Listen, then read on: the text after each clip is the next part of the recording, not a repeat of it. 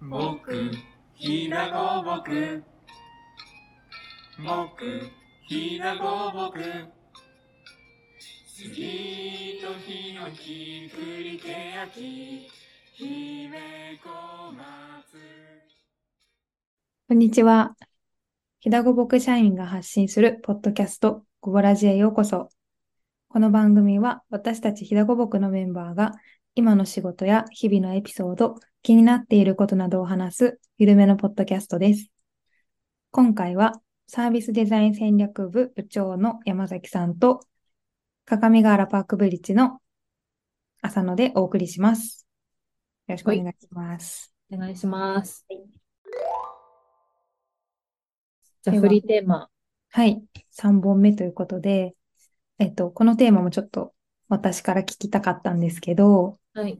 えっと、アンナさんがせ、先月でしたっけ先月、月だね。んうん、9月だね。そうですね。先月、あの、1週間ほどお休みを取られて、あの、バリへ行かれ たと。ざっくりよね あ周りであんまいないよね、なんかね。まりないです。とか休み長期取ってバリってきます。部長が1週間いません、みたいそなう。そうそう、っていうのがあって、あの、うんバリのお話を聞きたいなって率直に思ったのと、うんあと私がまだ、あの、生まれて一度もぎ岐阜じゃ ないと、日本から出たことがなくって、うんうんそう、海外に行ったことがなくって、あの、でも全然海外には行きたいなって思って、行うんきたいなって思ってるので、で、アンナさんは反対にすごく海外に行かれた、う、うんん。旅行とかもされてるって聞いたので、ちょっと海外ってどんなもんなんだいっていうのが気に なって、テーマにしてみました。最そ初も、そもちょっとコロナのの時にね、あの、就職しちゃったから行きにくかったってのはシンプルにあるよね。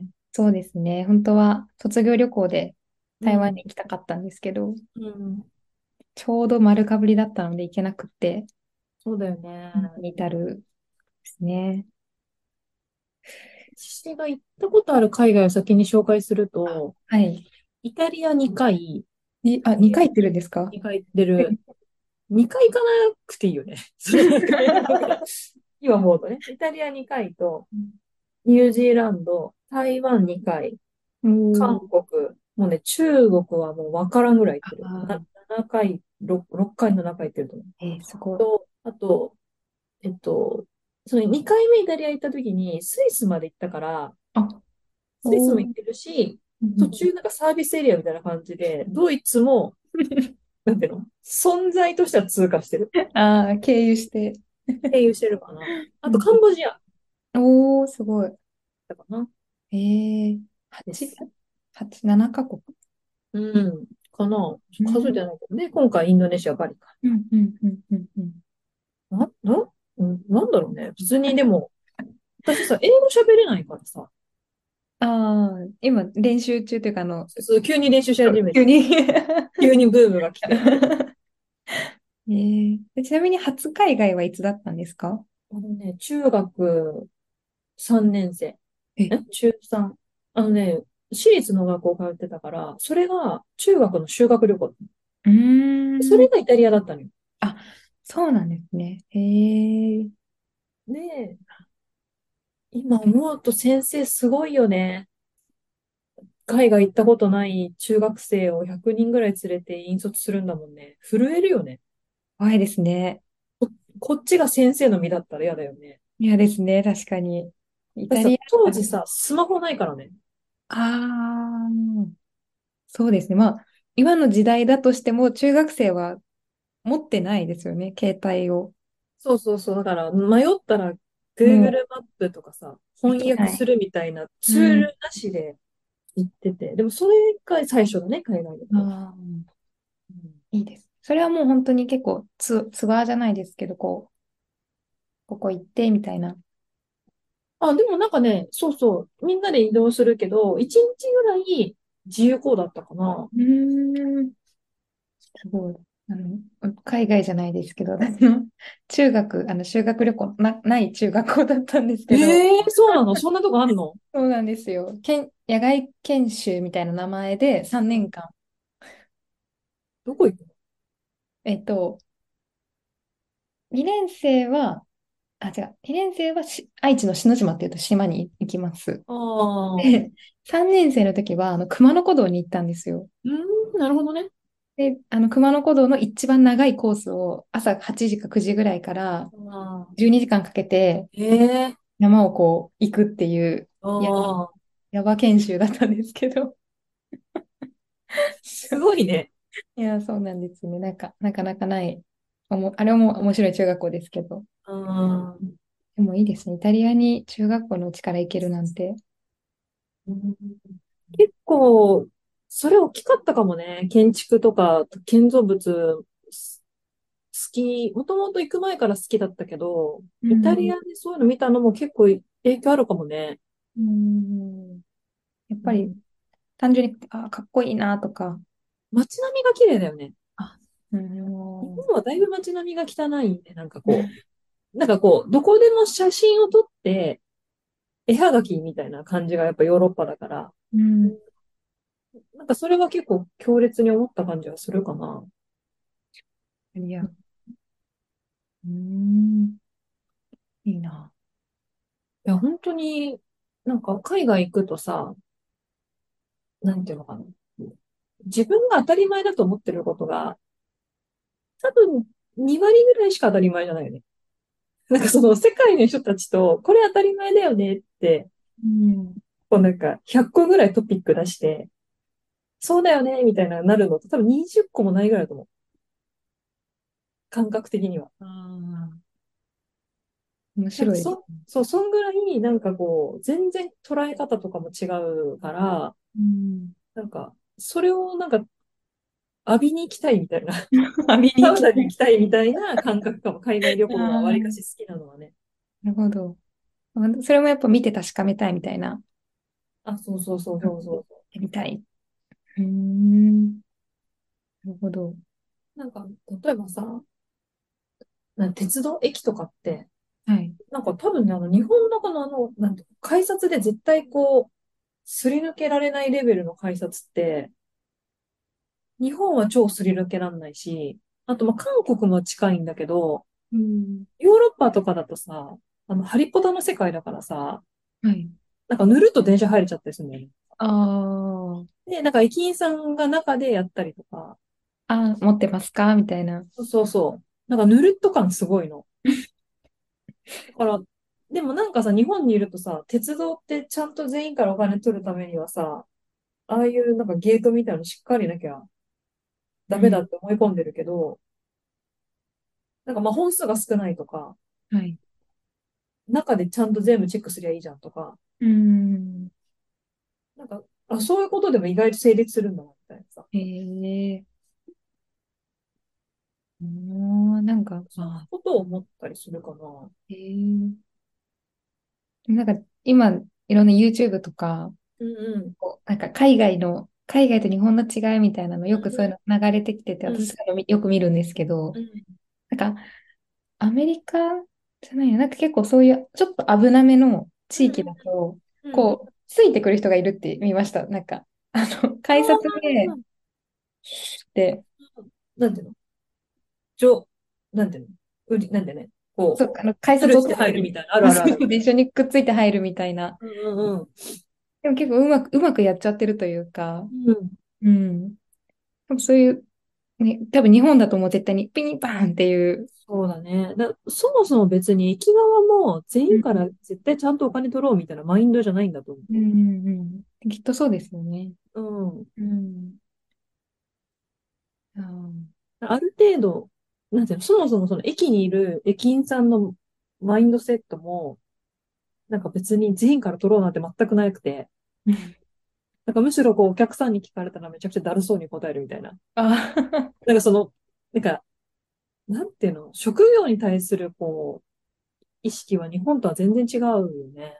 うん。やっぱそれはどこの海外も、くやっぱ国によって多分違うと思うんですけど。でも日本はなんかこう、しっかりやらなきゃは多分世界一だと思うな。うん。なんかさ例えばさ、あの、アジア行ってさ、スープとか汁物を注文して、はい。綺麗に注がれてる国はほぼ日本だけだと思う、私が知る限り。おー、ピチャピチバャ。シャーンって。韓国も中国も、カンボ、ね、なんだ、こうバシャーンってやるから、なんか、もう周りがペタペタだし、そもそもなんかさ、バシャーンだからさ、量がさ、均一じゃない。あー、気持ち。だったらよかったし、なんかもうほぼ跳ね返って入ってないみたいな。なんかもう、なんかその、分量を調整しようみたいな概念が全然ないから、うんなんかす、なんか全然、そういう意味で日本は相当、なんていうのか、きめ細やかだなと思うよね。うんうんうんうんうんうん確かに。それが結構まあ、あの、日本から出てない人からすると、そうそうそうそうう。んそりゃそうだな。日本でさ、どんだけ安い食堂行ってもさ、味噌汁はきれいに注がれるじゃない。ですね、そうですね。なんかそれってなんかすごい国だなって思う。うん。だから例えば海外でこの前行ったバリとかでもさ、はい。なんか、ちゃんとしたコーヒーを飲もうとか、うんうんインスタントでない、こう、エスプレッソマシーンで入れられたコーヒーを飲みたくなって、はい。そうするともう、なんていうのか、ヨーロッパの外資系がやってるホテルの、なんていうのかな、そういうラウンジに行かないとダメだし、ええ。とかスタバとかね。ああ。でそうするともう日本と同じ価格だから、うんなんかバリで、例えば500円とかのコーヒー飲むみたいな世界なんだけど、物価が多分全然3分の1とかもそれ以下だから、あ、そうなんですね。うん、全然もう地元の人からしたら、なんかい、1ヶ月分のなんか朝ごはんを、そのエスプレッソに凝縮しましたみたいな値段にな、なっちゃってて、それぐらいなんていうのかな。ちゃんとしたエスプレッソを飲むっていうこと自体が、需要もないしね。多分。おー知ら、知らないっていうか、ない、カルチャーとしてないからとかもあるうんかうもんしれない。うんうんうんうんちゃんと汁物を容器にしっかり注ぐみたいなの が、お金を取れるサービスになってるっていうか。おー現地の人はそしたら行かないですよね、わざわざ。行かないと思う。行こうって発想もないと思うし。そうですね、確かに。へえ、いいな。なんか、あれやっぱもう自分の海外知識はテレビや YouTube のみなので、あ、そうだよね。 なんか、ああいうでも、なんだろう、自分が台湾に行きたいなって思ってたのも、あの、ん台湾の屋台とかあるじゃないですか。うんうんうんうん。あれでこうなんか、こう、ビニールに入った謎の煮物みたいな、ああいうの見ると、うん絶対日本じゃ売れないみたいな、あ、そうだね。普通に並んでるのがめちゃくちゃ面白くて、うん。多分あれ自分が目の当たりにしたら結構ど、もうびっくりどころじゃないと思うんですけど、ビールだよね、多分ん。基本ビールだと思う。うん、でもそうですよね。こうそうだね。でも、ああいうなんか、まあ、フリーダムな感じというか、うん。うん、浴びたい、浴びたいなって。なんか、あの、屋台、中国とかだとさ、なんかお好み焼き屋さんみたいなのが、なんていうのかな、食べ放題みたいな感じで、具をその場で自分で、になんかニラとかエビとかバババって、こボウルに入れると、それを、なんかおばちゃんがふんってこう、基本奪い取るから、 パあ、ンとか出てバンって奪い取って、なんか、お好み焼きの粉と水みたいなの入れて、ガ ーッつって、ピャンって焼いて、こうやってやって、ピャッつってなんか袋に入れて、バンって渡してくれる、うんなんか、屋台じゃないんだけど、コンビニぐらいの広さのお店とかあったりとか、へーな、なんかね、おも、面白いんだよね、結構。日本だとさ、そんななんかオリジナルお好み焼きをパッと買えなかったりするじゃん。ですね、そうですね。それなんか信じられない値段なんだよ。なんか30円みたいな。日本でえ言うと。ああ、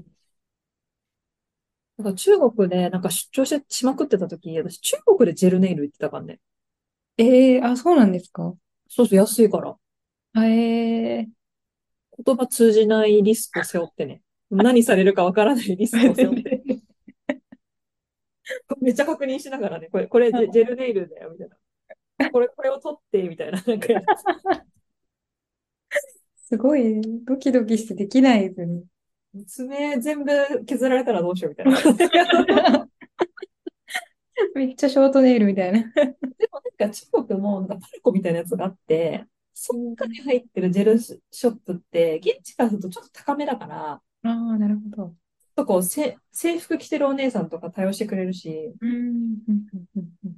よく言ってたよ、安くて。め、めっちゃ繊細、日本のなんか、すごい、この価格でこんな絵描いてもらえるんですかみたいな。ええああいう、よく見るような中、中華の絵っていうんですか、あの、お花みたいな。あ、もう全然日本と変わらないデザインは。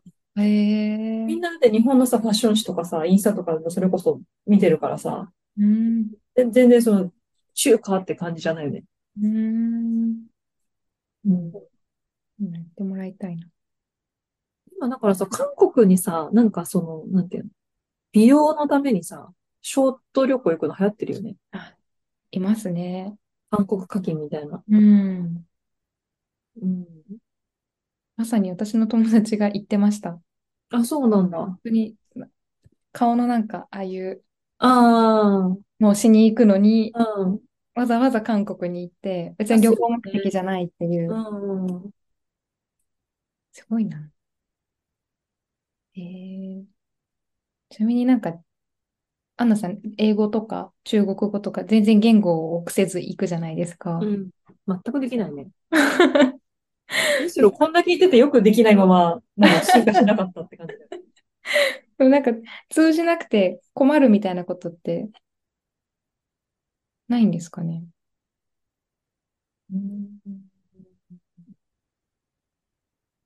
まあ、なんかスマホが来てからは、わりかし、あの、翻訳ができるから、うんうんなんか、それで意思疎通できるし、大体雰囲気でわかるよね。複雑なことしないから。うん。確かにそうですね。これ、これ。そうそうそう、複雑な依頼をしないんで、あーな、なんか、全然旅行ぐらいなら大丈夫かな。ただね、なんかどちらかっていうと、事前に予約するときの、あなんかフェリーの予約とかの方がむずいよね。ー、確かに。港どこだよみたいな。 なんか、この、なんかフェリー予約できるんだけど、このフェリーに乗るってことは一体現地でどこに行くことを指してんのかみたいな。ああ、わかる絶対わからない。結構、なんか、日本人があんま行ったことないところだと情報がないから、でもそれでも今さ、Google で日本語に変換できるうん。やつあるから、で、大体なんか欧米の人って世界中旅行してるんで、個人ブログみたいなやつあるから、それ見たりすれば、うん。そういうなんかこう、調べて、なんか、なんていうのかな。ちゃんと調べるみたいなことが苦じゃないんだよ、意外と。うんうん。そうですね。そういこうう。謎のブロガーがやってる、 こう、フェリーの乗り場がぽいぞ、みたいな。うんそのキーワードでもう一回調べ直して、あどうやらコロナ前まだここだったな、みたいな。 もう今運行してるかもわからん、みたいなやつを、うんすごい調べるみたあ。いへなえ。感じで、結構調べて、行く感じかな。もう現地じゃもう無理だから。うんうんうんうん。うんいいな。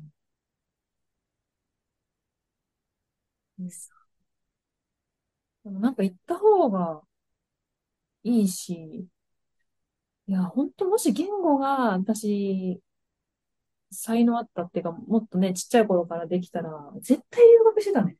うーん。おー、したかった。たい。うん。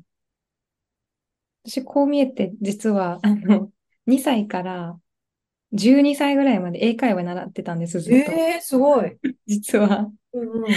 でも結構そこが本当に、あの、英会話教室だったので、お話をするところだったんであ、す。はいはいはいはい。だから、あの、なんていうの、言ってることはわかるんですけど、あ耳が多分な慣れてて、あー言ってるそうこだねとはわかるけど、返せないみたいあ、な、うっんうんて いうことが今起きてて、うんうん。うんうんだからこの間アンナさんが英語の勉強されてるって聞いて、うん。ああ、なんかちょっともう一回やり直したいなと。いいよ、そんな素地があるんなら さ、やった方がいいよ。ね、なんか、うん、結構あの、KPB ののイベントで手伝って、うんあの子供マルシェやってもらってる小森さんとかうん。うん。会う機会多いので、うん。でも小森さんとかやっぱ本当に、まあ、ほんは半分アメリカで過ごされてたような方なので、うんうんうん。なんか、なんだろう。言語が2倍あるみたいな感じですごく羨ましああくて。そうだよね。そうなんです。なんか、言いたいことも日本語で終わらないみたいな。うん。その先言いたいこと、いやこういう感じって英語で言って誰もわからないみたいな。うん。なんかさそれ、うん。日本と英語ってさ、ぜ全部一対一関係じゃなくてさ、うん英語にしかない概念あるよね、多分。ありますね。全然合わないところがああるよね。ります。うん。ね、や、やったらいいと思 うな。マジでぜ絶対海外行った方がいいと思う。そうです ね。ぐらいなら、な、なんのこう、ペッていけるよ。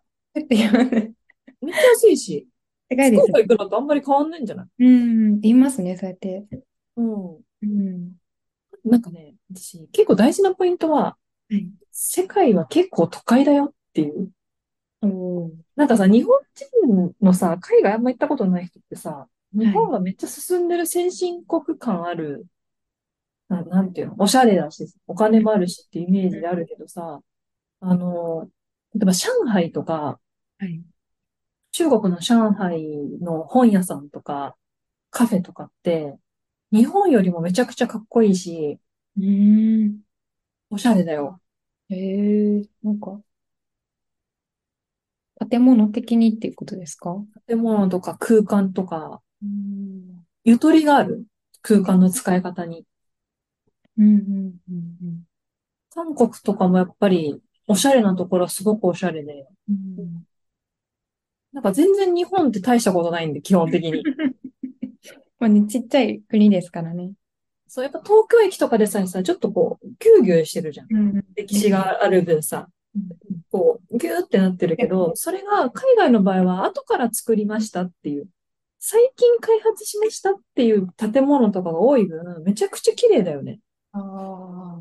海外旅行、アジアに住んでない人が行った時に、東京の方がすごくこう伝統的に見えて、上海とかの方が最先端かつあとこう、入れ替えも激しいから、ああ。今のトレンドをむちゃくちゃちゃんと抑えて、エンターテインメント性が高い夜景だったりとか、ああ。なんかすごくこう、なんていうのかな、最先端のものを取り入れる意識の方が全然上海とかの方が高いなって気がする。ああ。うん、確かに。古き良きみたいな感覚は、やっぱどうしてもありますよね。多分日本人の中で。そうそうそうそう。お寺とかさ、なんか神社みたい人はうん。日本来てよかったってなるけど。先進を求めると確かに、そうですね。 そう。うん。なんかちょっとなんだったら悲しいもんね。日本人として。あの、中、中国よく行ってたあれもあるけど、はい。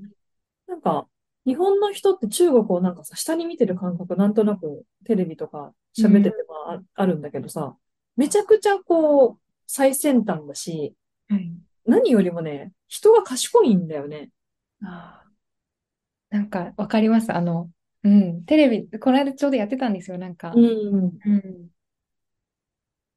まあ大量に中国から留学生とか来て、大量に来ちゃったら、多分日本人が、なんていうの、語学で、うん。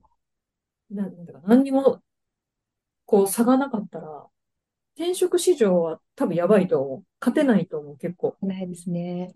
それぐらい、やっぱり賢いし、みんなこう、意欲があるよね。うん。なんか、それはなんかみ、みんな見た方がいい気がする。いちょっといい意味で焦りますね。なんか。や、焦る焦る。そううんなんか、観光で日本って選ばれなくなる国になるんじゃないのって感じする。やっぱ京都とか見るんならさ、あれだけどさ、そんなこと言ったら中国だって万里の長城あるしさ、うん。そうですあとね。なんか、海外で思うのが、やっぱ中国の人って英語が結構喋れたりするからう、ん。そう空港でさ、例えばさ、バリもそう、中国もどこもそうなんだけど、空港で観光客に対して英語で案内できるのよ。こっちがそのサイトシーンだとか観光だとか、こっちはピザだとかいうのを英語で案内するんだけど、羽田空港は未だに外国人に対してこちらですって日本語で言ってるからねええ。で、ジェスチャーで。あ、熱い。そう。それってなんかすごい空港職員のこう国際感覚ない国だなってすごい思う。うん。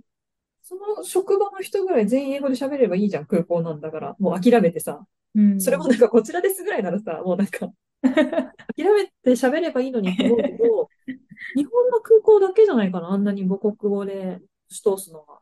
へえうん。うんその感覚がやっぱり日本特有だなって帰ってくるとき思うね。うんあ、案内掲示板とかはもうに日本語メインじゃん、羽田空港とか。そうなんです。そうそうこ。入国はこちらって漢字で書いてあって、ひらがなで出るっていう。日本人に意識した空港の作り方だけど、海外は基本的に英語がメインとか、多分中国も中国語が表記が一番上じゃないと思う。英語なんじゃないかな。うん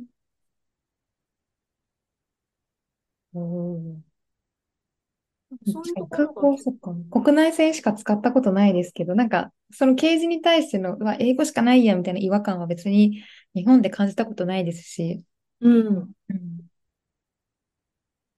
おわ覚えてないってことはやっぱそう、違和感がないじゃん、日本人からするなといですね。でも国際線乗って帰ってくる日本人なんて、全乗車数の、ぜ半数もいないんじゃない多分。わかんないけど。うん外外外国人の人が多いってことを考えるとさ、だから全部英語表記にしてあげたっていいぐらいだし、とりあえずさ、案内はに英語だよねって思うね。ね、思います。うん。日本語、あれなんですね。結構世界的に見ると難しい言語って言われるじゃないですか。日本語がそもそも。うん。これはわからないだろうって感じ。わからないし、あとこう、例えば私がじゃあバリ行ってさ、インドネシア語だからさ、ちょっとでもインドネシア語を勉強してこうとかならないじゃん、普通。ああ、そうですね。うんこの、ちょっと、こんにちはぐらいマスターしようって気まんまないよね、正直。うだん。から、日本に来る人も、日本語をマスター、ちょっとでもしていこうっていうモチベの人がそもそも存在しないと思でも目的そこじゃないですよね、旅行う。のそうそう方そは。う。留学するとかなら別だけどう。ん、そうですね。あれ、ちょ、た、多分ちょっと言語対応しないと、選ばれない観光地になりそうだなって予感すごいするよね。では欲しいですね、日本には。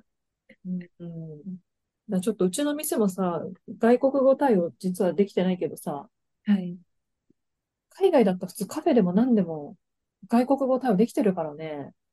うん。うちの岐阜の店が急に外国語対応してもなん か、外外国人が うちの店にたどり着けないと思うんだけど、あ多分名鉄とか乗れないし。ですね。まあでも KBB も少なからず、あ、たそうまだよに見えね。ます。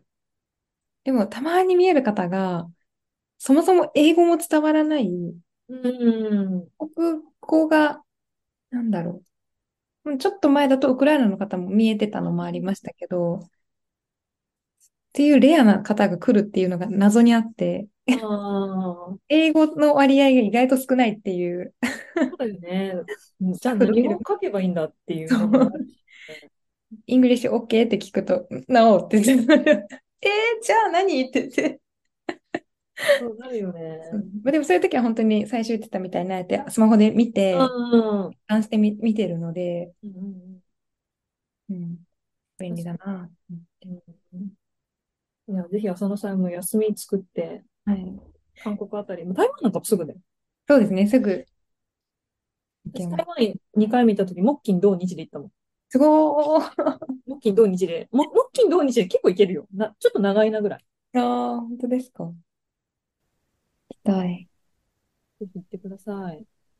海外に行って、打ちのめされてきます。空港見てきてください。空港見てきて。わからないって。じゃあそんなとこかな。はい。ありがとうございます。はい。お聞きいただきありがとうございました。今回のごぼらじいかがでしたでしょうか今回はサービスデザイン戦略部の部長山崎さんと高見ヶ原パークブリッジの浅野でお送りいたしました。感想、ご意見、ご質問などはぜひぜひ概要欄のメールアドレスへお寄せください。では、それではまた次回の放送でお耳にかかりましょう。ありがとうございました。みんなの町のひだごぼくみちのひだごぼく